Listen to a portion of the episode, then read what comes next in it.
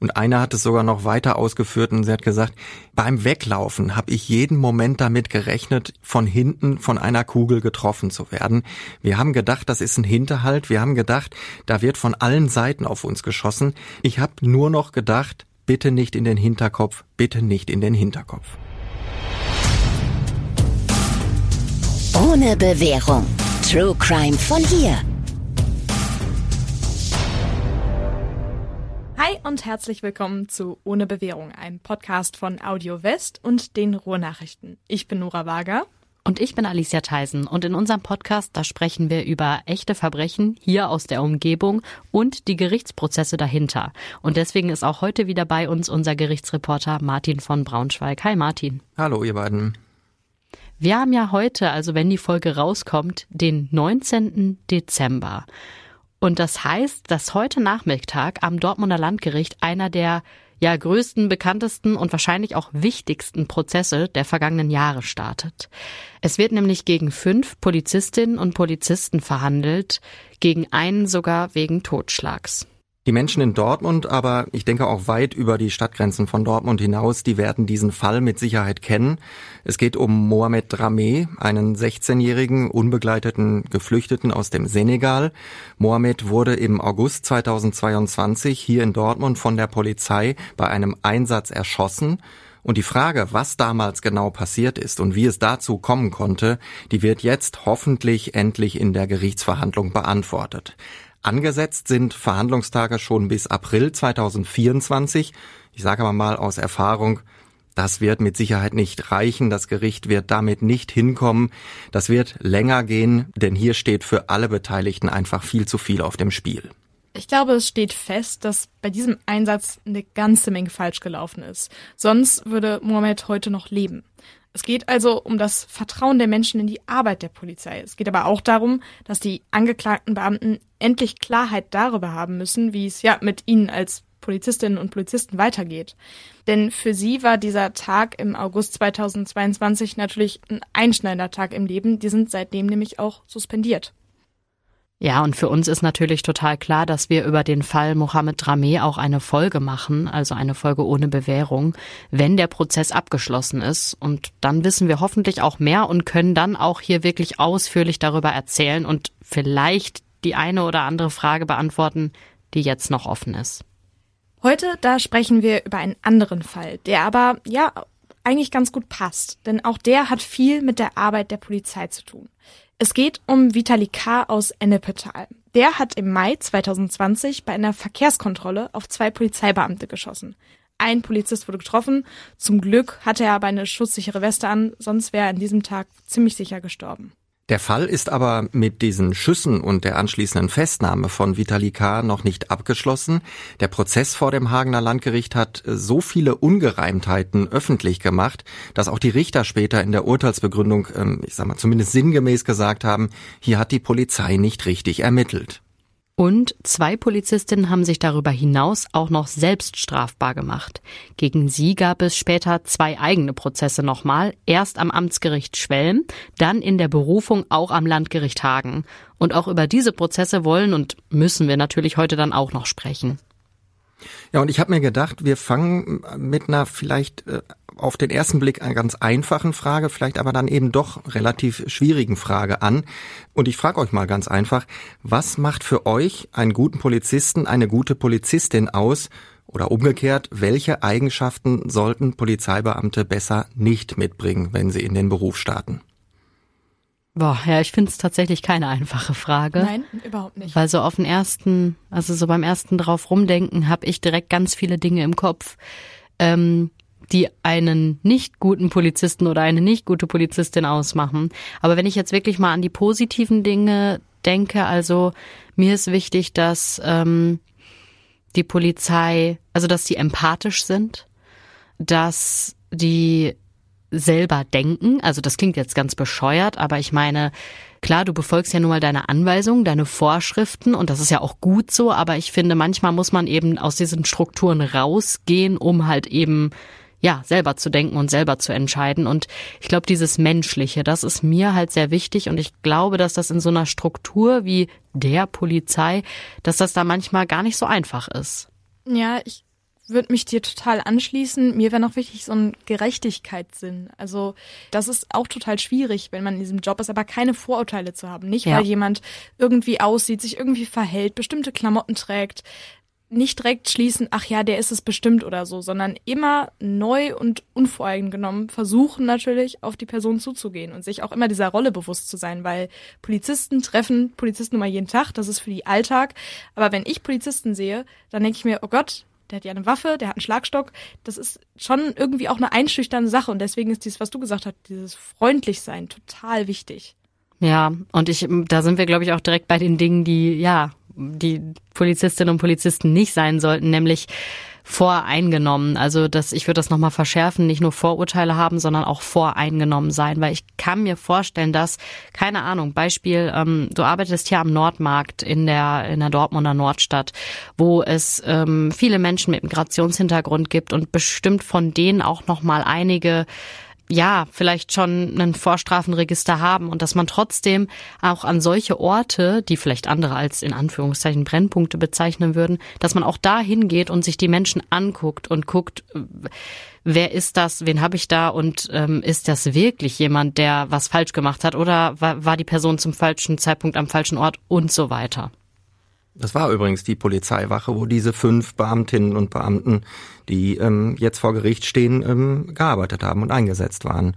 Und ähm, ich wollte noch vielleicht einen, einen Schritt nach vorne gehen und sagen, ähm, ich habe in den letzten Wochen einen Podcast gehört, ähm, ich weiß nicht, ob ihr den ge gehört habt, ähm, Lubi, ein Polizist stürzt ab, der erzählt die Geschichte eines Polizisten aus Berlin, der lässt sich nämlich von einer Autoschieberbande einspannen und wird dann später auch tatsächlich festgenommen und zu einer Haftstrafe verurteilt.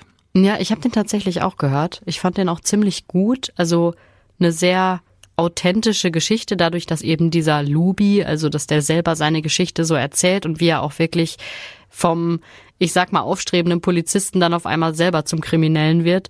Also schon wirklich gut erzählt. Ich habe mich so dran erinnert, ähm, als ich den gehört habe, äh, denn gleich zu Beginn der ersten Folge fragt der Host diesen Lubi, diesen Polizisten, was ist für dich ein guter Polizist? Also quasi genau die Frage, die ich euch gerade gestellt habe. Und der antwortet so Sachen wie, der muss gerecht sein, der muss äh, gut zuhören können, der muss seine eigenen Interessen in den Hintergrund stellen und äh, der muss loyal gegenüber seinen Vorgesetzten sein. Ich kann davon ja auch so wie ihr ähm, das eine oder andere unterschreiben. Gerade mit dieser letzten Eigenschaft, da habe ich aber so meine Probleme. Also Loyalität, klar, ist wichtig. Ähm, man muss natürlich, es gibt Befehlsketten, es gibt Hierarchien und da muss man sich auch dran halten, kann ich verstehen. Aber so blinder Gehorsam, wenn das so umschlägt in so eine, so eine Einstellung, ähm, das haben wir schon immer so gemacht und deswegen machen wir das jetzt auch so. Oder ähm, das hat mein Chef mir ähm, befohlen und deswegen muss ich das jetzt machen. Wenn also, so wie ihr eben gesagt habt, wenn die aufhören, selber zu denken, dann habe ich damit so meine Probleme. Und das sind eben Eigenschaften, die aus meiner Sicht ein Polizist unbedingt nicht mitbringen sollte. Ansonsten bin ich da ganz bei euch, vor allem eben unvoreingenommen und unparteiisch sein. Und genau die Punkte, über die wir jetzt gesprochen haben, die werden für den Verlauf unseres Falls und die Folge noch spannend. Und deswegen lass uns doch vielleicht mal so eine kleine Checkliste machen. Also immer mal wieder abklopfen, haben wir es hier mit einem guten oder mit einer eher weniger guten Polizeibeamtin oder mit einem Polizeibeamten zu tun? Also verhalten die sich gerade in Anführungsstrichen richtig? Und damit sind wir jetzt eigentlich schon direkt in unserem Fall. Wir fangen an in der Nacht auf den 6. Mai 2020. Vitali K., der sitzt in seinem BMW-Kombi, der war gerade in Dortmund, um Heroin zu kaufen. Der hat ein bisschen mehr als 50 Gramm bekommen und sagt später, die Hälfte war für mich gedacht, die andere wollte ich verkaufen. Vitali K. hat aber nicht nur die Drogen gekauft, sondern er hatte auch schon reichlich äh, ja konsumiert. So viel, dass er sich auf dem Rückweg von Dortmund nach Ennepetal verfährt. Und dann landet er plötzlich in Gefelsberg. Er weiß halt selber nicht, wie er da so richtig hingekommen ist. Es ist dunkel, er fährt durch ein Gewerbegebiet und plötzlich merkt er, ah, Mist, also da ist die Polizei und die verfolgt mich jetzt. Und in diesem Polizeiwagen, in diesem Streifenwagen sitzen zwei junge Polizeibeamte. Der eine 29 Jahre alt, der andere erst 23. Beide sagen später, uns ist dieses äh, Auto aufgefallen, weil das ein auswärtiges Kennzeichen hatte. Und deshalb wollten wir den äh, Fahrer anhalten und kontrollieren. Vitali hat an seinem Auto ein Kennzeichen aus Oberhausen, also OB. Und ähm, das Auswärtige nachts in einem Gewerbegebiet durch Gefelsberg fahren, da sagen die Polizisten eben, das hat uns stutzig gemacht, deswegen wollten wir da mal genauer hingucken. Und dazu kommt, in den Tagen vorher, da gab es in Gewelsberg eine Automatensprengung. Bei den Tätern, da handelte es sich ganz offensichtlich um niederländische Kriminelle, die mit Autos gefahren sind, die geklaute Kennzeichen hatten. Also jetzt keine, die aus Gewelsberg kamen. Und deswegen haben sich die Polizisten gedacht, okay, den Fahrer, den gucken wir uns mal genauer an. Vielleicht gehört er ja zu dieser Gruppe.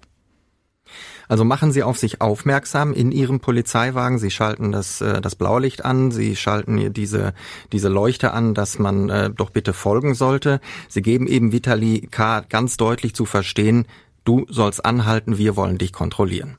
Der hält auch an und die beiden Polizisten steigen aus, der ältere Beamte geht zur Beifahrerseite und leuchtet da mit so einer Taschenlampe äh, rein, um zu gucken, ob der Fahrer alleine ist oder was auch immer da in diesem Auto ist. Und der Jüngere stellt sich neben die Fahrertür und spricht Vitali K. an. Und, was später nochmal wichtig wird, in dem Moment, wo beide Polizisten aussteigen, die stehen also hinter dem zu kontrollierenden äh, Auto, da schaltet sich eine Dashcam am Armaturenbrett dieses Streifenwagens an. Das heißt, die komplette Verkehrskontrolle, die jetzt folgt, die wird gefilmt. Im Gericht ist dieses Video natürlich gezeigt worden und man kann sogar sagen, die Richter haben es sich immer und immer wieder angeguckt, mal in Zeitlupe, dann wieder in Realgeschwindigkeit. Das war also tatsächlich total interessant für sie, denn das Video zeigt an einer Stelle etwas, was für zwei andere Polizeibeamtinnen später richtig problematisch wird. Aber an der Stelle, da sind wir noch nicht. Wir sind erstmal bei der Verkehrskontrolle. Der jüngere der beiden Beamten spricht Vitali K. an, fragt nach seinem Führerschein, Fahrzeugpapiere. Die Papiere, die gibt er dann seinem Kollegen. Der geht zurück zum Streifenwagen, um bei der Leitstelle diese Routineabfrage zu machen. Liegt gegen den Fahrer irgendwas vor? Ja, und währenddessen, da steht der jüngere Polizist jetzt nicht nur einfach rum. Ihm kommt Vitali K. nämlich, ja, ziemlich merkwürdig vor. Klar, bei so einer Verkehrskontrolle ist man schon mal nervös. Das ist, äh, glaube ich, auch normal. Also ich habe immer, selbst wenn ich nur ein Polizeiauto sehe, denke ich mir schon so, auch wenn ich nichts falsch mache. Aber dieser Fahrer, der benimmt sich wirklich total auffällig. Also der zittert, der stottert beim Reden und er schwitzt sehr stark. Und deshalb kommt dem Polizisten der Verdacht, ob hier vielleicht doch irgendwie Drogen im Spiel sind. Und damit ist dieser Polizist dann auch auf jeden Fall auf der richtigen Spur. Ähm, da sind Drogen im Spiel und zwar reichlich. Ein Arzt, der später die Blutprobe von Vitali K. untersucht hat, der sagt vor Gericht später aus, so eine hohe Kokainkonzentration im Blut habe ich ehrlich gesagt noch nie gesehen. Der Beamte vor Ort, der kann natürlich keine Blutprobe nehmen. Das muss ein Mediziner oder eine Medizinerin machen. Er hat aber eine andere Möglichkeit, um festzustellen, ob der Fahrer was genommen hat oder nicht.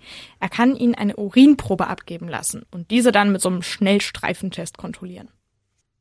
Also im Grunde ist das so äh, wie Pusten, wenn du den Verdacht hast, dass da Alkohol im Spiel sein könnte. Bei Drogen bringt so ein Pustetest nichts, deshalb muss es hier eine Urinprobe sein. Und der Polizist, der gibt Vitali K. dann ähm, tatsächlich einen Becher und sagt, ist ja schön dunkel hier, ist ja auch ganz einsam, keine, keine Leute da, wir sind ja in einem Gewerbegebiet, gehen Sie doch da vorne mal an diese Mauer und dann bringen Sie mir den vollen Becher dann später wieder her. Und für Vitali K. wird es jetzt natürlich richtig ernst, weil er weiß, ich habe 50 Gramm Heroin im Auto, ich habe vorhin noch gekokst und neben dem Heroin liegt eine scharfe und geladene 9 mm Schusswaffe. Ja, und dann liegt gegen Vitali K. auch noch ein Haftbefehl vor. Das wird der Polizist am Streifenwagen garantiert gleich gesagt bekommen von der Leitstelle. Dazu muss man jetzt aber wissen, dass Vitali K. einige Monate vor der Kontrolle wegen Drogengeschäften zu zweieinhalb Jahren Haft verurteilt wurde. Bei dem Urteil, da war er auf freiem Fuß, er musste die Strafe also nicht sofort antreten. Irgendwann hat man ihm dann aber einen Brief geschickt und gesagt, so, es ist soweit, kommen Sie jetzt bitte zum Gefängnis. Das hat er nicht getan und da wird natürlich sofort ein Haftbefehl erlassen und der Flüchtige wird zur Fahndung ausgeschrieben. Und die Leitstelle, so wie Vitali K. das ja auch schon befürchtet hat, die erzählt dem Polizisten am Streifenwagen natürlich von diesem Haftbefehl. Der gibt den Namen durch und der hört dann, äh, nee, gegen den äh, legt ein Haftbefehl vor. Dann fragt er nochmal nach, soll ich den sofort vollstrecken? Muss ich diesen, äh, diesen Autofahrer jetzt hier tatsächlich zusammen mit meinem Kollegen vor Ort festnehmen? Und die Kollegen sagen, ja, was willst du denn sonst machen? Auf jeden Fall Festnahme jetzt. Und zur gleichen Zeit fühlt Vitali K. sich richtig in die Enge getrieben. Und als er dann auch noch beim Pinkeln mitkriegt, also während er diese Urinprobe abgibt, dass die beiden Polizisten sich so komisch angucken immer wieder, da denkt er sich, jetzt wissen beide von dem Haftbefehl, ich werde jetzt festgenommen. Und dann filzen sie mein Auto und finden auch noch das Heroin und die Waffe. Und das schlimmste Problem von allen ist für ihn, er muss dann natürlich einen harten Entzug machen und das will er nicht. Und deshalb, ja, dreht er durch. Und das sieht so aus, er geht zu seinem Auto zurück und hält dem Polizisten diesen vollen Urinbecher hin, tut so, als würde er ihm den geben wollen, dann schüttet er aber plötzlich den ganzen Inhalt diesem Polizisten ins Gesicht. Der ist natürlich sofort äh, völlig überrascht und, und äh, springt ein paar Schritte zurück. Vitali K. nutzt diese Zeit und rennt zur Fahrertür, will also in sein Auto springen. Der Polizist hechtet hinterher. Er zieht seine Dose Pfefferspray, sprüht eine volle Ladung von diesem Pfefferspray in den Wagen rein. Vitali K. greift unter den Fahrersitz, wo das Heroin, aber auch eben diese scharfe Schusswaffe liegt, und dann schießt er auf den Polizisten. Der Beamte wird am Oberkörper getroffen und fällt auf die Straße. Sein Kollege kommt zu Hilfe, zieht seine Dienstpistole und schießt auch. In den nächsten Sekunden fallen insgesamt 21 Schüsse. Von den Polizisten, aber auch von Vitali. Irgendwann sitzt Vitali dann in seinem Auto, kann den Motor starten und haut ab. Der Polizist, der nicht getroffen wurde, alarmiert natürlich sofort die Leitstelle und er sieht dann zum Glück, dass der andere Beamte, also sein, sein jüngerer Kollege und Streifenwagen ähm, mit Besatzung, diesen Schuss zum Glück relativ unverletzt überlebt hat. Der hatte nämlich seine schusssichere Weste an und die hat die Kugel tatsächlich so aufgehalten, dass sie nicht in den Körper eingedrungen ist. Da muss er wirklich richtig, richtig Glück gehabt haben. Also aus so einer wahrscheinlich ja sehr geringen Distanz, aus der da geschossen wurde. Und ja, der Polizist, der hatte wohl einen ziemlich großen blauen Fleck am Bauch und wurde dann auch deswegen zwei Wochen lang krankgeschrieben. Aber natürlich ist ein blauer Fleck, selbst wenn er weh tut, nichts gegen eine Schussverletzung. So ähnlich sieht das auch NRW-Innenminister Herbert Reul. Der hat nämlich ein paar Tage nach diesem Einsatz eine Pressemitteilung verschickt und ja, sich ein bisschen auf die Schulter geklopft, was die Landesregierung doch für tolle und funktionierende Schutzkleidung für ihre Polizeibeamtinnen und Beamten angeschafft hat. Ja, in dieser Pressemitteilung geht Herbert Reul aber auch noch auf einen anderen Vorfall ein. Und da ist es leider nicht so gut äh, ausgegangen. Da ist ein Polizist äh, im Einsatz erschossen worden. Das war gerade wenige Tage vor diesem Einsatz in Gevelsberg. Da ist ein Polizist in Gelsenkirchen erschossen worden. Der hatte auch eine schusssichere Weste an. Da ist das Projektil aber neben die Weste gegangen und dann eben in den Körper eingedrungen. Und wer jetzt genau zugehört hat und uns schon äh, länger verfolgt und unsere Folgen auswendig kann, der weiß natürlich, dass es sich dabei um die Folge Polizistenhasser handelt, die wir ungefähr vor einem Jahr aufgenommen haben und die ihr gerne nochmal nachhören könnt. Da geht es eben um diesen Fall in Gelsenkirchen, wo ein Polizeibeamter wenige Tage vor dieser Verkehrskontrolle hier in Gevelsberg im Einsatz leider erschossen worden ist. Wenn du das hier hörst, dann müssen wir dir ja nicht mehr erzählen, was Podcasts sind. Aber wusstest du, dass es audiomarktplatz.de gibt, wo du ganz einfach Werbung für dein Unternehmen in deinen Lieblingspodcasts schalten kannst? So viele Menschen hören täglich ihre Lieblingspodcasts. Und jetzt stell dir vor, die Botschaft, die deine Marke bekannter macht, erreicht sie genau dann, wenn sie am aufmerksamsten sind. Besuche noch heute audiomarktplatz.de, den größten Marktplatz für Podcast-Werbung in Deutschland. Von Podigy. Podcast-Werbung. Geschichten, die bleiben Überall und jederzeit. Wir sind jetzt in unserem Fall auf jeden Fall in der Situation, dass Vitali K. ja abgehauen ist, wie du schon gesagt hast, Nora. Er lässt das Auto irgendwann dann stehen und versteckt sich in einem Hinterhof. Die Polizei, die leitet natürlich sofort eine Großfahndung ein und irgendwann wird Vitali K. von einem Spürhund in dem Hinterhof gewittert. Ein SEK wird daraufhin dann angefordert und wieder schießt Vitali K. auf die Beamten, aber diesmal da trifft er nicht, Stattdessen wird er getroffen. Ja, eine Kugel schlägt in seinem Oberschenkel ein. eine sehr schmerzhafte, vor allem aber auch eine extrem gefährliche Verletzung, denn es besteht sofort der Verdacht, dass die Kugel eine große Schlagader im Oberschenkel verletzt haben könnte und dass dieser Vitali noch am Tatort hier verbluten könnte.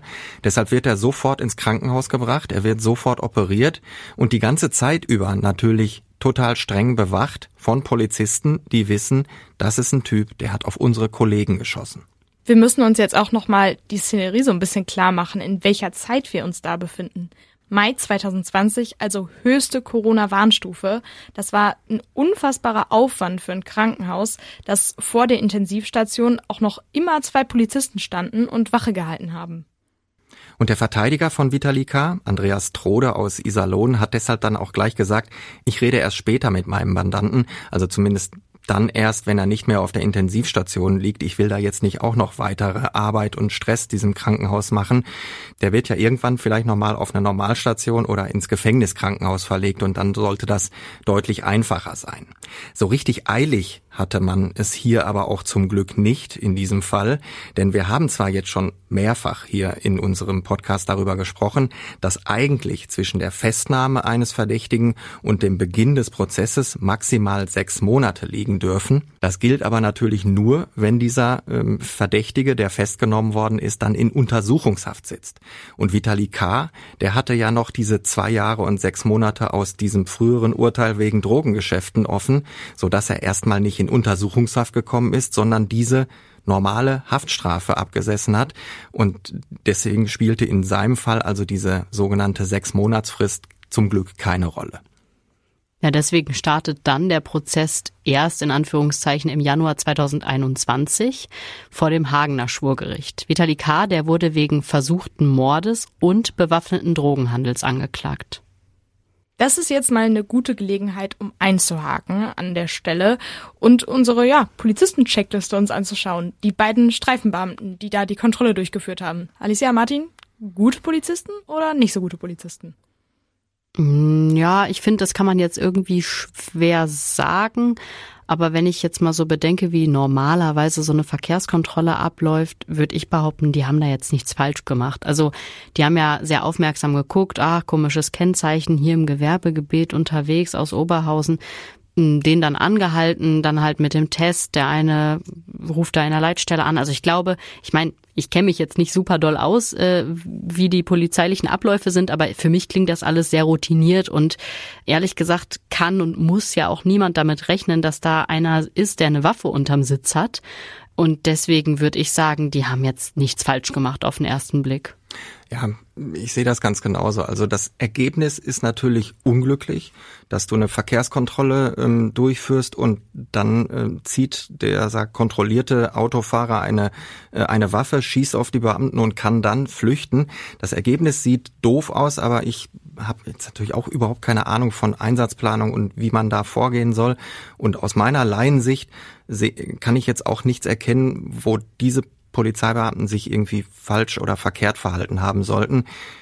Es ist am Ende dumm gelaufen, aber ich sehe da keinen Fehler. Ich würde mich euch beiden auf jeden Fall anschließen. Okay, gehen wir zurück zu unserem Fall. Du hattest eben gesagt, er ist angeklagt worden von der Staatsanwaltschaft. Der Prozess beginnt im Januar 2021 und in diesem Prozess sagt Vitali K. erst einmal lange Zeit nichts zu den Vorwürfen. Ähm, am ersten Verhandlungstag und an den folgenden ist er übrigens noch mit Gehstützen in den Saal gekommen und er sah auch ziemlich angeschlagen aus. Also diese Beinverletzung, dieser Durchschuss im Oberschenkel, der war noch lange nicht ausgeheilt, auch nach diesen langen Monaten nicht. Und ja, weil er nichts gesagt hat, wurden natürlich gleich die Zeugen dieses Vorfalls vernommen. Die beiden Beamten, also die beiden Beamten, die Vitali K. kontrolliert haben, die sind natürlich auch Zeugen vor Gericht. Was haben die beiden denn dazu gesagt? Wie haben die das wahrgenommen? Ja, die haben diesen Einsatz aus ihrer Sicht geschildert. Sie haben gesagt, wie das abgelaufen ist, wie sie es in Erinnerung haben und ähm, haben das im Grunde so erzählt, wie wir es eben erzählt haben. Da kann man ja aber auch nicht so richtig viel ähm, falsch machen, weil es ja, das hatten wir ja eben auch schon mal angesprochen, dieses Video von dieser Dashcam gibt. Das hatten sie ähm, ja auch schon mehrfach gesehen in der Vorbereitung dieses Prozesses. Und äh, dieses Video, das war dann eben auch für das Gericht deutlich interessanter als das, was die Zeugen ausgesagt haben. Denn, ich habe es eben schon gesagt, die Richter haben sich das ganz häufig angeguckt. Und zwar immer genau diesen Moment, wo ähm, Vitali K. noch an der Mauer steht und den Becher voll macht. Da sieht man nämlich, wie in diesem Moment ein zweiter Streifenwagen an diesem Einsatzort vorbeifährt. Ja, das ist ein Bully und der kommt aus der entgegengesetzten Richtung. Er fährt also frontal auf die Dashcam zu. Man sieht auch, wie der jüngere Polizist, der auf den äh, Urinbecher quasi wartet, eine Handbewegung macht.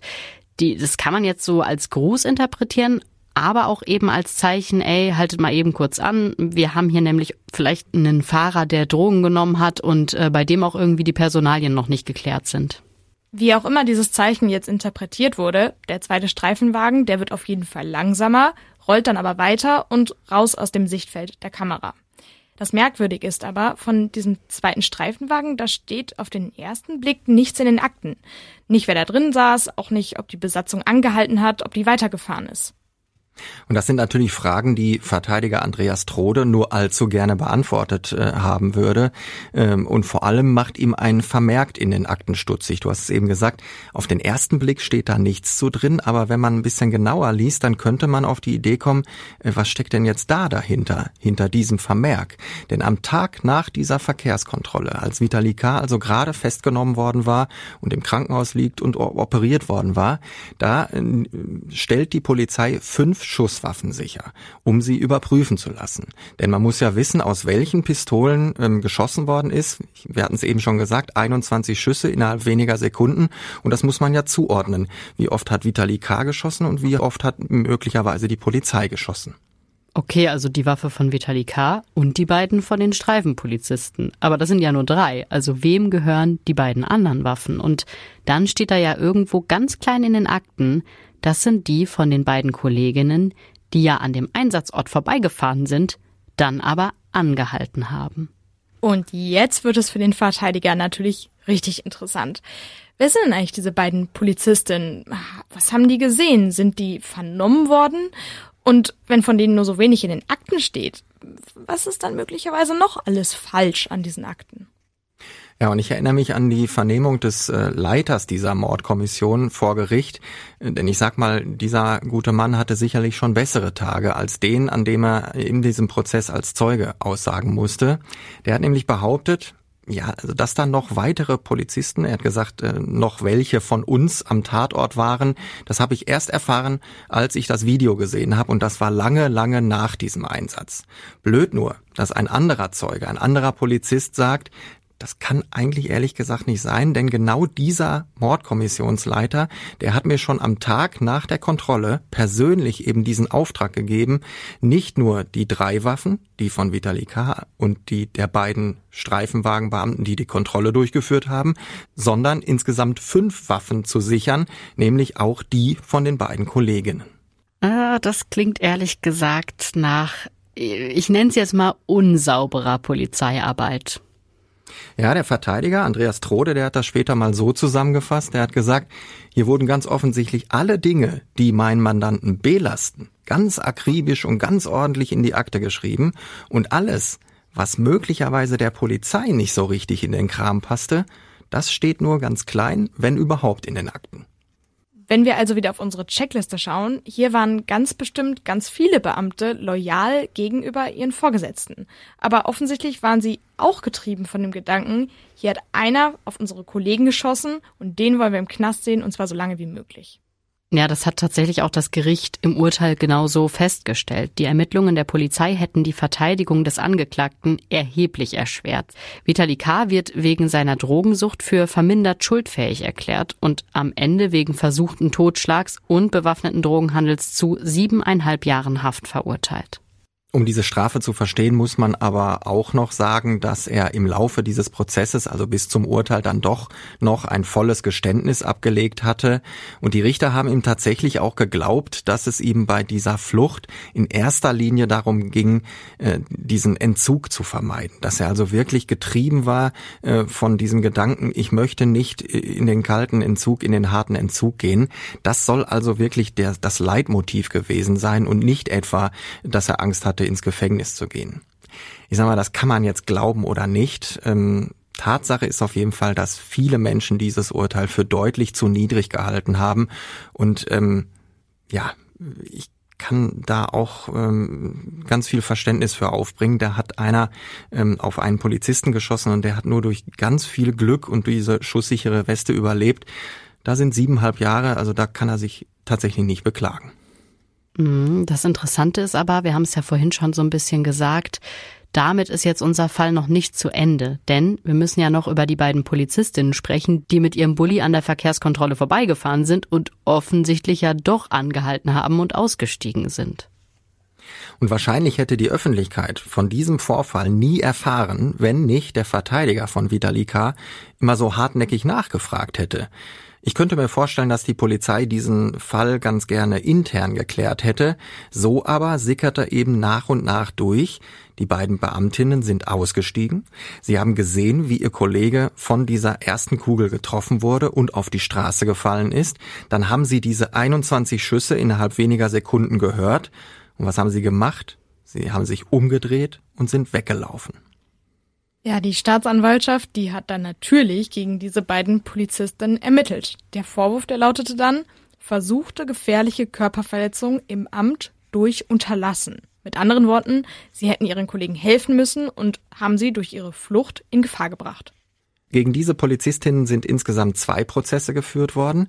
Der erste im November 2021 am Amtsgericht Schwelm, weil sich da aber natürlich sehr viele Medienvertreter angekündigt hatten und das Amtsgericht Schwelm jetzt nicht wirklich über richtig, richtig große Gerichtssäle verfügt, wurde diese Verhandlung dann ins Gebäude des Hagener Landgerichts verlegt. Ja, und der zweite Prozess, die Berufungsverhandlung war das, die fand dann im Oktober 2022 direkt am Hagener Landgericht statt. Bevor jetzt Nora wieder ihre Checkliste rausholt und wir uns dann jetzt also fragen, waren diese beiden Polizeibeamtinnen gute oder ich sag mal weniger gute Polizistinnen, sollten wir vorab nochmal genauer klären, wie dieser Einsatz aus deren Sicht abgelaufen ist, was die eben getan haben oder eben nicht getan haben. Ich habe beide Prozesse gesehen. Ich habe zweimal gehört, wie diese beiden Angeklagten waren sie ja dann damals, äh, wie sie ihre Geschichte erzählt haben. Und äh, die Fahrerin des Bullis, die hat zum Beispiel ausgesagt, ja, ich habe dieses Handzeichen des Kollegen wahrgenommen. Sie hat das aber nicht unbedingt als Bitte zum Anhalten interpretiert, sondern eher als kollegialen Gruß. Ach hallo, ihr seid auch hier, dann macht mal schön weiter mit eurer Streifenfahrt. Dann ist sie weitergefahren, also erst langsamer geworden, weitergefahren, hat hat dann aber, sagt sie, im Rückspiegel nach wenigen Metern gesehen, wie diese Verkehrskontrolle dort äh, eskaliert ist, muss man ja sagen. Sie hat also gesehen, da gibt's ein Gerangel. Das war der Moment, wo dieser Urinbecher dann eben geschüttet wird. Sie hat gesehen, wie Vitali K. in seinen äh, Wagen gesprungen ist und offensichtlich abhauen wollte. Und dann hat sie zu ihrer Kollegin gesagt, raus hier, anhalten, schnell, da leistet einer Widerstand. Also steigen die beiden Polizistinnen aus und hören dann sofort die Schüsse und sie sehen, wie ihr Kollege zu Boden geht. Die drehen sich dann um und laufen die Straße hoch, also bloß weg von dem Geschehen. Und beide haben im Gericht wörtlich gesagt, ich hatte Todesangst. Und einer hat es sogar noch weiter ausgeführt und sie hat gesagt, beim Weglaufen habe ich jeden Moment damit gerechnet, von hinten von einer Kugel getroffen zu werden. Wir haben gedacht, das ist ein Hinterhalt. Wir haben gedacht, da wird von allen Seiten auf uns geschossen. Das war ein Gewerbegebiet. Da hallen diese Schüsse von diesen Mauern äh, und so weiter natürlich auch unwahrscheinlich wieder. Ich habe nur noch gedacht, bitte nicht in den Hinterkopf, bitte nicht in den Hinterkopf. Sie haben dann ein Auto angehalten, das ihnen auf der Straße entgegengekommen ist. Da saß eine Frau drin. Sie haben ihr gesagt, dreh um, da vorne wird geschossen und nimm uns mit. Sie sind also mit dieser Frau als Fahrerin vom Tatort geflüchtet. Und erst in dem Auto, da hat dann eine ihr Handy genommen und mit der Leitstelle telefoniert. Ja, und ich glaube, wenn man das zum ersten Mal hört, dann ähm, ist man ein bisschen sprachlos. Und ich kann mir auch vorstellen, was die beiden Polizistinnen dann zu hören bekommen haben, als sie nämlich in der Leitstelle angerufen haben. Da wurde auf zwei Kollegen geschossen und ihr dreht jetzt sofort wieder um und guckt, wie ihr denen helfen könnt. Und das haben sie dann auch gemacht, als sie vor Ort dann angekommen sind. Da war Vitali K. aber natürlich schon längst weg. Ja, ich komme wieder mit meiner Checkliste um die Ecke. Also gute Polizistin oder weniger gute? Also sich nicht in Lebensgefahr zu begeben. Also sagen wir mal, sagen wir mal so, ich kann dieses Verhalten und ich kann diese Situation, wenn ich mich da versuche reinzuversetzen, dann kann ich dieses Verhalten nicht weiter nach vorne zu laufen, sondern ähm, umzudrehen und wegzulaufen. Das kann ich total nachvollziehen. Ähm, du hast das Gefühl, du bist in Lebensgefahr, da wird auch auf dich geschossen und ähm, dann willst du da weg. Das ist, glaube ich, ein ganz normaler menschlicher Reflex. Ähm, dagegen hätte wahrscheinlich auch nie einer was gesagt. Die hätten sich aber wahrscheinlich jetzt nicht unbedingt in das Auto einer, einer ähm, normalen Bürgerin setzen sollen und dann auch noch weiter wegfahren sollen, sondern ja, vielleicht mal in ihren Streifenwagen sich setzen oder dahinter Deckung suchen und sich dann überlegen, ähm, was machen wir denn jetzt mit der Situation? Also ich find's auch, ich find's menschlich, aber ich find's unprofessionell. Also du kannst ja auch nicht als, keine Ahnung was, Feuerwehrfrau kann ich ja auch nicht hingehen und sagen, oh, boah, ich finde jetzt aber, das ist hier doch ganz schön verraucht und die Flammen sind auch ganz schön heiß und ich habe jetzt doch Angst. Also ich verstehe den Reflex wegzulaufen, gar keine Frage. Aber ich erinnere mich halt auch noch ein bisschen daran, wie das damals durch die Schlagzeilen ging und ähm, wie das getitelt wurde. Da war halt immer die Rede von den feigen Polizistinnen. Und ich muss zugeben, auch wenn das natürlich reißerisch und sehr verurteilend klingt, ich verstehe das. Also da sind zwei Kollegen, die da wirklich angegriffen werden. Zu dem Zeitpunkt wussten die beiden ja nicht, ähm, haben die die Schüsse überlebt, äh, kämpfen die jetzt mit dem noch oder wie geht's weiter? Und das erste, was denen einfällt, ist halt abzuhauen, statt halt ihre Kollegen den zumindest, sag ich mal, Rückendeckung zu geben. Also es erwartet niemand, dass du da hinrennst und dich vor die Kugeln schmeißt oder sowas. Also das ist ja nicht wie im Actionfilm. Klar möchtest du sicher gehen, dass du dich selber schützt, aber wie Martin schon gesagt hat, da gibt's so viele Möglichkeiten. Du kannst in deinem Auto bleiben, die haben selber Schusswaffen. Also es ist ja nicht so, dass die da wehrlos gewesen wären. Du kannst meinetwegen auch Deckung suchen und erstmal nachdenken, aber erster Impuls wegrennen und dann noch sich mitnehmen lassen von irgendjemandem, der da mit dem Auto, also nee, sorry, aber das geht gar nicht. Ja, und ich kann schon verstehen, dass das jetzt auch eine Situation ist, die kommt auch in einem Polizistenleben nicht so oft vor, glaube ich, dass du wirklich angeschossen wirst und deinem Gewerbegebiet nachts die Schüsse hallen. Aber das ist ja eigentlich genau das, wofür du ausgebildet wirst. Also das ist das, was man lernt und die werden ja auch nicht gelernt haben in ihrer Ausbildung und dann lauft ihr weg und ruft im Auto von irgendwelchen fremden Leuten dann die Leitstelle an, ja. sondern die werden in ihrer Ausbildung sicher was anderes gelernt haben. Und also sie haben sich, ja, ich würde mal sagen, nicht so gute Polizistin, wenn wir uns unsere Checkliste angucken. Ja, auf jeden Fall. Also in der Ausbildung kannst du viele Sachen ansprechen, du kannst viele Sachen trainieren, du kannst immer wieder sagen, und wenn das passiert, ähm, reagieren wir so, und wenn jenes passiert, reagieren wir noch eine Stufe ähm, stärker. Alles schön und gut.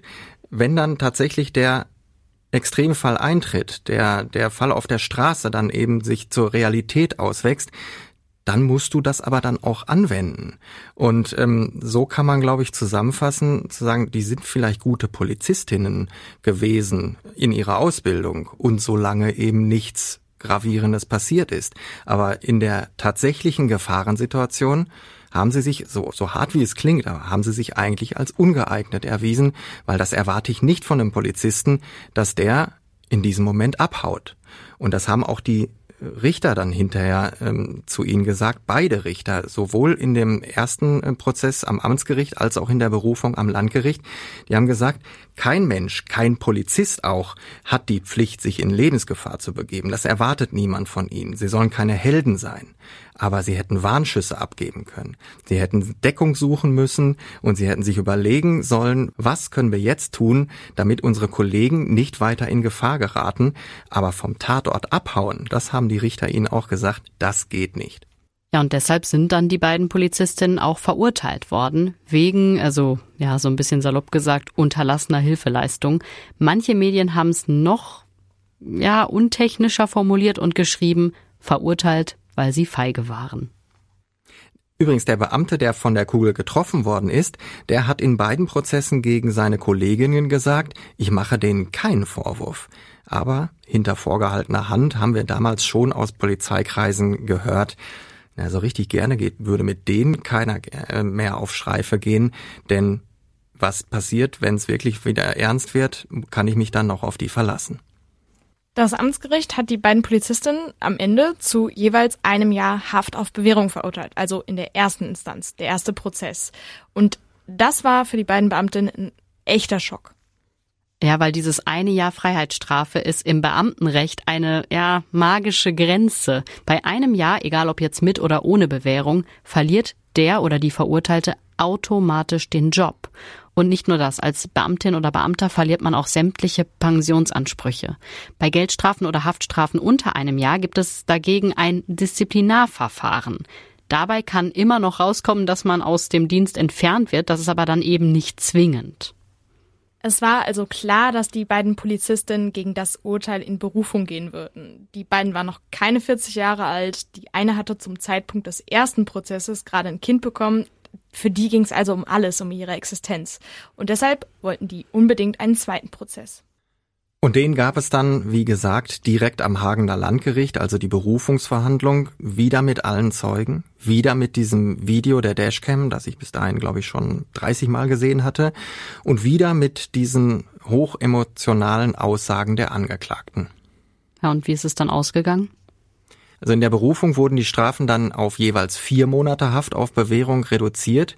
Die Verteidiger hatten zwar beide auf Freispruch plädiert, einer hat dann aber später ganz offen zugegeben, naja, die beiden haben einfach am Einsatzort damals kein gutes Bild abgegeben. Also sich vom Tatort wegfahren zu lassen von einer Bürgerin, während Kollegen gerade äh, beschossen werden, das sieht einfach richtig doof aus. Na gut, vier Monate, damit ist ja diese magische Grenze dann wieder unterschritten. Waren die dann zufrieden, die Polizistinnen? Naja, ich glaube, zufrieden wären die äh, tatsächlich nur mit einem Freispruch gewesen. Aber mit diesem neuen Urteil haben die beiden Polizistinnen zumindest die Chance gekriegt, ihre Jobs zu retten. Ähm, diese Disziplinarverfahren, die laufen übrigens immer noch ich behaupte mal, die wäre, würde es auch geben, wenn die beiden Beamtinnen freigesprochen worden wären, weil die Polizei ja einfach äh, gar nicht davon abhängig ist, was so ein Strafgericht entscheidet, sondern ja selbst entscheiden muss, wie bewerten wir intern dieses in Anführungsstrichen Fehlverhalten. Und ähm, diese Disziplinarverfahren, die werden bei der Kreispolizeibehörde Ennepe-Ruhr geführt. Und da äh, heißt es aktuell, wir mussten erstmal ziemlich lange warten, bis diese Urteile geschrieben worden sind. Und dann mussten wir ja alle Akten hier anfordern. Und jetzt sind die aber alle da und jetzt arbeiten die sich da langsam, aber stetig durch. Und vor allem will man es sich bei der Beurteilung dieser dieses Fehlverhaltens. Ich glaube, wir können tatsächlich von einem Fehlverhalten sprechen. Da will man es sich nicht ganz so leicht machen. So ein Disziplinarverfahren wird übrigens nie zur gleichen Zeit gegen beide Personen geführt. Das heißt, es gibt hier zwei. Ähm, da wird das Verhalten von der einen Polizistin äh, sich angeguckt und das Verhalten von der anderen Polizistin und die werden nicht miteinander vermengt. Hier werden also beide Fälle strikt voneinander getrennt betrachtet und die zentrale Frage ist, haben die beiden Beamtinnen gegen Dienstvorschriften verstoßen und wenn ja, gegen welche Dienstvorschriften und wie bewerten wir das dann? Wie schwer wiegt dieser Verstoß? Welche Möglichkeiten gibt es denn da jetzt? Also wie geht es für die beiden weiter? Da gibt's eine ganze Menge von Möglichkeiten. Natürlich schwebt immer noch über den beiden, dass die Polizei sagt, das war zu schwer, dieses Fehlverhalten. Die beiden können nicht weiter bei der Polizei arbeiten. Das ist eine Möglichkeit. Es gibt aber auch die Möglichkeit, die beiden äh, in den Innendienst zu versetzen und zu sagen, wir lassen die jetzt von der Straße weg. Dazu werden natürlich auch die Kolleginnen und Kollegen gefragt. Wie sieht das aus? Wie bewertet ihr das? Ähm, würdet ihr mit solchen Kolleginnen nochmal äh, auf Streife gehen? Also es gibt eine ganze Bandbreite von Möglichkeiten, wie auf diese, auf dieses hm, Verhalten reagiert werden kann. Das ist noch nicht abgeschlossen und ich bin mal gespannt, wie die Polizei sich da entscheidet. Wenn wir jetzt nochmal auf unsere Checkliste gucken, wir haben schon gesagt, die beiden kontrollierenden Beamten am Anfang äh, am Auto, die haben sich eigentlich gut verhalten. Die beiden Beamtinnen, die weggelaufen sind, jetzt eher so weniger gut. Aber da spielt ja noch was Drittes rein, was wir jetzt noch nicht so besprochen haben, nämlich, dass man damit nicht so offen umgegangen ist. Also man hätte ja auch sagen können, äh, sag mal, ihr wart da doch auch vor Ort, was ist denn passiert? Okay, ihr habt einen Fehler gemacht, man geht da transparent mit um, man schreibt es in die Akten. Übrigens, die beiden waren auch da, die sind weggerannt. Wir führen jetzt auch hier Verfahren gegen die. Aber man hätte ja wirklich alles versucht, um das nicht publik zu machen. Also man hat es versteckt in so Unternotizen, so, so fast, äh, also gefühlt so halb an der Vertuschung vorbei. Und da sind wir ja auch wieder bei dem Punkt ähm, in ganz fetten Anführungszeichen Loyalität. Also es ist ja nun mal so, dass es bei der Polizei kein externes Kontrollsystem gibt. Also wenn die Polizei einen Fehler macht, egal was es ist, dann ermittelt die Polizei. Zwar natürlich eine andere in einer anderen Stadt dann, also wenn zum Beispiel in Dortmund einen Fall von äh, mutmaßlicher Polizeigewalt gibt, dann ermitteln die Kolleginnen und Kollegen in Recklinghausen und umgekehrt. Und es ist nun mal leider immer wieder so, dass man das Gefühl bekommen könnte, dass natürlich niemand den eigenen Kollegen oder die Kollegin anschwärzen möchte. Und ich glaube, da ist das auch wieder so ein bisschen gewesen. Also der wäre dieser Verteidiger, das hast du ja gerade schon gesagt, Martin, hätte der nicht immer wieder nachgebohrt, dann wäre das wahrscheinlich alles intern geregelt worden und die Öffentlichkeit hätte davon niemals irgendwas mitbekommen. Naja, und im Endeffekt hat das jetzt alles andere als ein gutes Licht auf die Polizei geworfen. Also da rennen erst zwei weg und dann geben sie es nicht zu und müssen quasi ewig dazu gezwungen werden.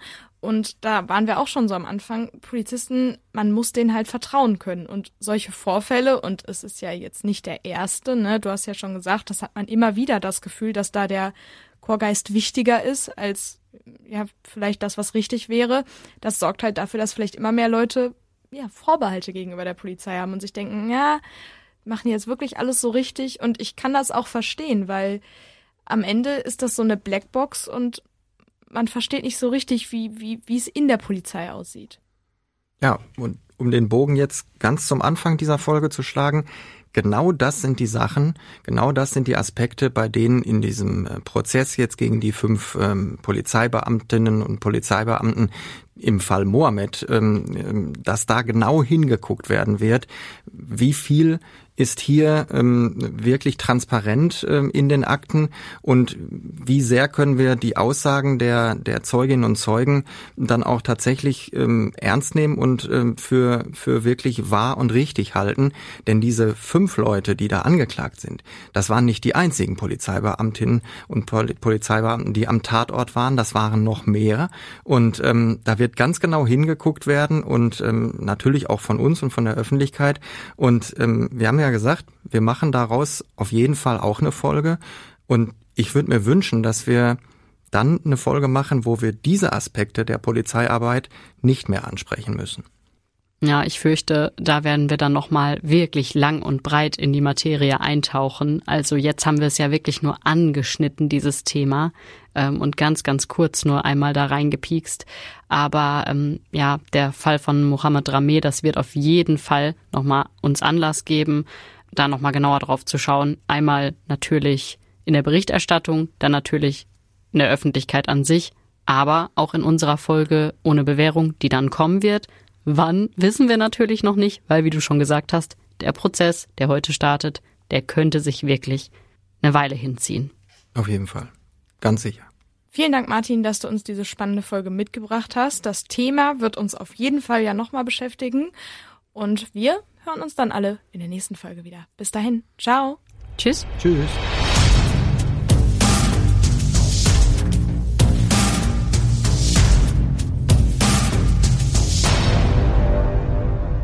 Und wenn ihr noch irgendwen kennt äh, im Freundeskreis, Bekanntenkreis, der uns noch nicht kennt, dann schlagt uns gerne mal vor. Wir äh, freuen uns immer, wenn wir neue True Crime Fans äh, dazu gewinnen können. Und wenn ihr sagt, ach, ich habe da mal eine Frage oder ich will mal ein bisschen Feedback loswerden, dann schreibt uns gerne bei Instagram. Da heißen wir ohne Bewährung. Wir freuen uns übrigens auch immer über Bewertungen und Sterne bei Spotify, Apple Podcast und wo auch immer ihr uns hört. Als Rausschmeißer habe ich heute noch eine ganz kleine Geschichte für euch. Ich war vor kurzem zum ersten Mal im Landgericht. Und zwar nicht alleine, sondern mit Martin. Und das war total cool, weil ich durfte mir endlich mal Martins Arbeitsplatz angucken, seinen Lieblingsplatz auf der Pressetribüne. Das war eine total coole Erfahrung. Und wir haben das, also wäre natürlich auch so mit Martin ins Landgericht gegangen. Aber wir hatten tatsächlich einen echten Grund, denn ihr erinnert euch vielleicht noch an den Fall Islamist und Brückenteufel. Da ging es um einen jungen Mann, der einen Ast auf die Autobahn geschmissen hat. Und der, der wurde ja in Anfang des Jahres in Castrop-Rauxel festgenommen wegen Terrorverdacht. Und der wurde verurteilt. Und Martin und ich haben über diesen Fall nicht hier bei Ohne Bewährung, das kommt noch. Wir haben über diesen Fall im Podcast gesprochen, dem Nachrichtenpodcast für Castro Brauxel. Und da haben wir darüber gesprochen, ja, wie haben wir das vor Gericht erlebt? Wie war das nochmal für Castro Brauxel? Also, wenn ihr euch jetzt schon für den Fall interessiert, dann hört gerne in die Podcast-Folge rein. Und sonst werden wir den Fall auf jeden Fall nochmal in Ohne Bewährung behandeln. Das mit Sicherheit und das wird dann der erste Angeklagte, über den wir zwei Folgen machen, mit zwei unterschiedlichen Taten, die er verübt hat und mit zwei unterschiedlichen Urteilen, die er bekommen hat und Haftstrafen, die er bekommen hat. Das kommt zum Glück dann hoffentlich nicht so bald wieder vor.